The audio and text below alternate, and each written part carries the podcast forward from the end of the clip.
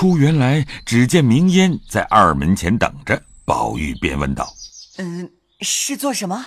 明烟道：“爷快出来吧，横竖是见去的，到那里就知道了。”一面说，一面催着宝玉。转过大厅，宝玉心里还自狐疑，只听墙角边一阵呵呵大笑。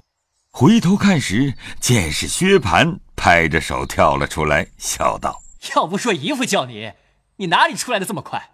明烟也笑着跪下了。宝玉怔了半天，方解过来是薛蟠哄他出来。薛蟠连忙打工作揖赔不是，又求不要难为了小子，都是我逼他去的。宝玉也无法了，只好笑，因说道。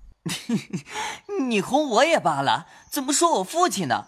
我告诉姨娘去，评评这个理，可使得吗？好兄弟，我原为求你快些出来，就忘了忌讳这句话。改日你也哄我说我的父亲就完了。哎，哎，越发该死了。又向明烟道：“反叛操的，还跪着做什么？”明烟连忙叩头起来。薛蟠道：“要不是我也不敢惊动。”只因明儿五月初三日是我的生日，谁知古董行的程日兴，他不知哪里寻来的这么粗、这么长、粉翠的鲜藕，这么大的大西瓜，这么长的一尾新鲜的鲟鱼，这么大的一个暹罗国进贡的灵柏香薰的鲜珠。你说，他这四样礼可难得不难得？那鱼珠不过是贵而难得，这藕和瓜亏他怎么种出来的？我连忙孝敬了母亲，赶着给你们老太太、姨父姨母送了些去。如今留了些，我要自己吃，恐怕折福。左思右想，除我之外，唯有你还配吃，所以特请你来。可巧唱曲儿的一个小子又才来了，我同你乐一日何如？一面说，一面来至他书房里，只见詹光、程日兴、胡思来、单聘人等。并唱曲儿的都在这里，见他进来请安的、问好的，都彼此见过了。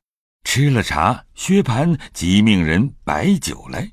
话犹未了，众小厮七手八脚摆了半天，才停当归坐。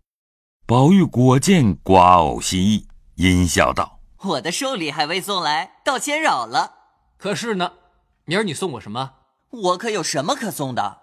若论银钱、吃穿等类的东西，究竟还不是我的，唯有或写一张字、画一张画，才算是我的。你提画，我想起来了，昨儿我看人家一张春宫，画的着实好，上面还有许多的字儿，我也没细看，只看落的款，原来是庚黄画的，真真儿好的了不得。古今字画也都见过些，哪里有个庚黄？想了半天，不觉笑僵起来，命人取过笔来，在手心里写了两个字，又问薛蟠道：“你看真了是庚黄？怎么看不真？”宝玉将手一撒，与他看到：“别是这两个字吧？其实与庚黄相去不远。”众人都看时，原来是“唐寅”两个字，都笑道。哎呀，想必是这两字，大爷一时眼花了，也未可知。薛蟠自觉没意思，笑道：“谁知他唐寅过阴的？”正说着，小厮来回，冯大爷来了。宝玉便知是神武将军冯唐之子冯子英来了。薛蟠等一齐都叫：“哎，快请，快请，快请！”话犹未了，只见冯子英一路说笑已进来，众人忙起席让座。冯子英笑道：“啊，好呀，也不出门了，在家里告乐吧。”宝玉、薛蟠都笑道：“ 一向少会，一向少会。老师伯身上康健？哦，家父倒也托臂康健。近来家母偶着了些风寒，不好了两天。”薛蟠见他面上有些轻伤，便笑道：“这脸上又和谁挥拳的？挂了幌子了？从那一遭把裘都尉的儿子打伤了，我就记了，再不怄气，如何又挥拳？这个脸上是前日打围，在铁网山叫兔骨烧一翅吧。几时的话？三月二十八日去的，钱儿也就回来了。怪到钱儿初三岁儿，我在沈师兄家复习不见你呢。我要问，不知怎么就忘了。带你去了，还是老师伯也去了？可不是家父去，我没法去罢了。难道我闲疯了？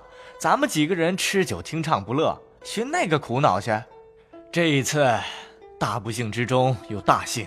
薛蟠众人见他吃完了茶，都说道：“请入席，有话慢慢的说。”冯子英听说，便立起身来说道：“论理，我该陪饮几杯才是。只是今儿有一件大大要紧事，回去还要见家父面回，实不敢领。”薛蟠、宝玉众人哪里肯依，死拉着不放。冯子英笑道：“这又奇了，你我这些年哪一回有这个道理的？果然不能遵命。若必定叫我领，拿大杯来，我领两杯就是了。”众人听说，只得罢了。薛蟠执壶，宝玉把盏，斟了两大海。那冯子英站着一气而尽。宝玉道。你到底把这个不幸之幸说完了再走。今儿说的也不尽兴，我为这个还要特制一东，请你们去细谈一谈。二则还有所肯之处。说着，执手就走。薛蟠道：“越发说的人热辣辣的丢不下，多早晚才请我们，告诉了，也免得人犹疑。多则十日，少则八天。”一面说，一面出门上马去了。众人回来，依席又饮了一回，方散。宝玉回至园中，袭人正记挂着他去见贾政，不知是祸是福。只见宝玉醉醺醺的回来，问其缘故，宝玉一一向他说了。袭人道：“人家牵肠挂肚的等着你，且高乐去，也到底打发人来给个信儿。”我何尝不要送信儿？只因冯师兄来了，就混忘了。正说着，只见宝钗走进来，笑道：“骗了我们新鲜东西了。姐姐家的东西，自然先偏了我们了。昨儿啊，哥哥倒特特的请我吃，我不吃他，叫他留着送人请人吧。我知道我命小福薄，不配吃那个。”说着，丫鬟倒了茶来。吃茶说闲话不在话下，却说那林黛玉听见贾政叫了宝玉去了，一日不回来，心中也替他忧虑。至晚饭后，闻听宝玉回来了，心里要找他问是怎么样了，一步步行来，见宝钗进宝玉的院内去了，自己也便随后走了来。刚到了沁芳桥。只见各色水禽都在池中浴水，也认不出名色来，但见一个个文采炫耀，好看异常，因而站住看了一回。再往怡红院来，只见院门关着，黛玉便以手叩门，谁知晴雯和碧痕正拌了嘴，没好气，忽见宝钗来了。那晴雯正把气移在宝钗身上，正在院内抱怨说：“有事没事跑了来坐着，叫我们三更半夜不得睡觉。”忽听又有人叫门，晴雯越发动了气，也并不问是谁，便说道：“都睡下了，明儿再来吧。”林黛玉素知丫头们的情性，她们彼此玩耍惯了，恐怕院内的丫头没听真是她的声音。只当是别的丫头们了，所以不开门，因而又高声说道：“是我，还不开吗？”晴雯偏生还没听出来，便使性子说道：“凭你是谁，二爷吩咐的，一概不准放人进来呢。”林黛玉听了，不觉气正在门外，待要高声问他，斗起气来，自己又回思一番。虽说是舅母家，如同自己家一样，到底是客边。唉，如今父母双亡，无依无靠，现在他家一起，如今认真淘气，也绝没趣。一面想，一面又滚下泪珠来。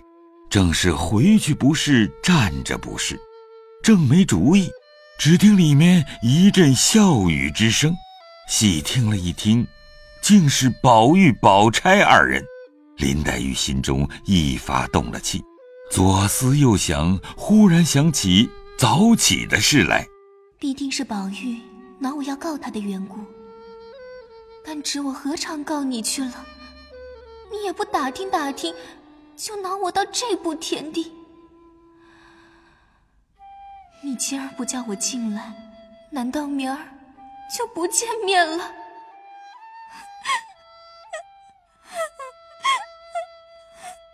越想越伤感，也不顾苍苔露冷，花径风寒，独立墙角边花荫之下，悲悲戚戚呜咽起来。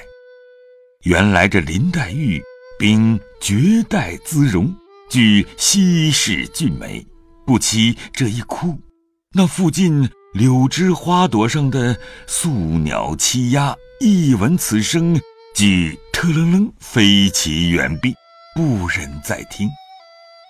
真是花魂脉脉无情绪，鸟梦痴痴何处惊？因有一首诗道：“贫儿才貌是英稀，独抱幽芳出岫归。呜咽一声犹未了，落花满地鸟惊飞。”那林黛玉正自啼哭，忽听吱喽一声，院门开处，不知是哪一个出来。且看下。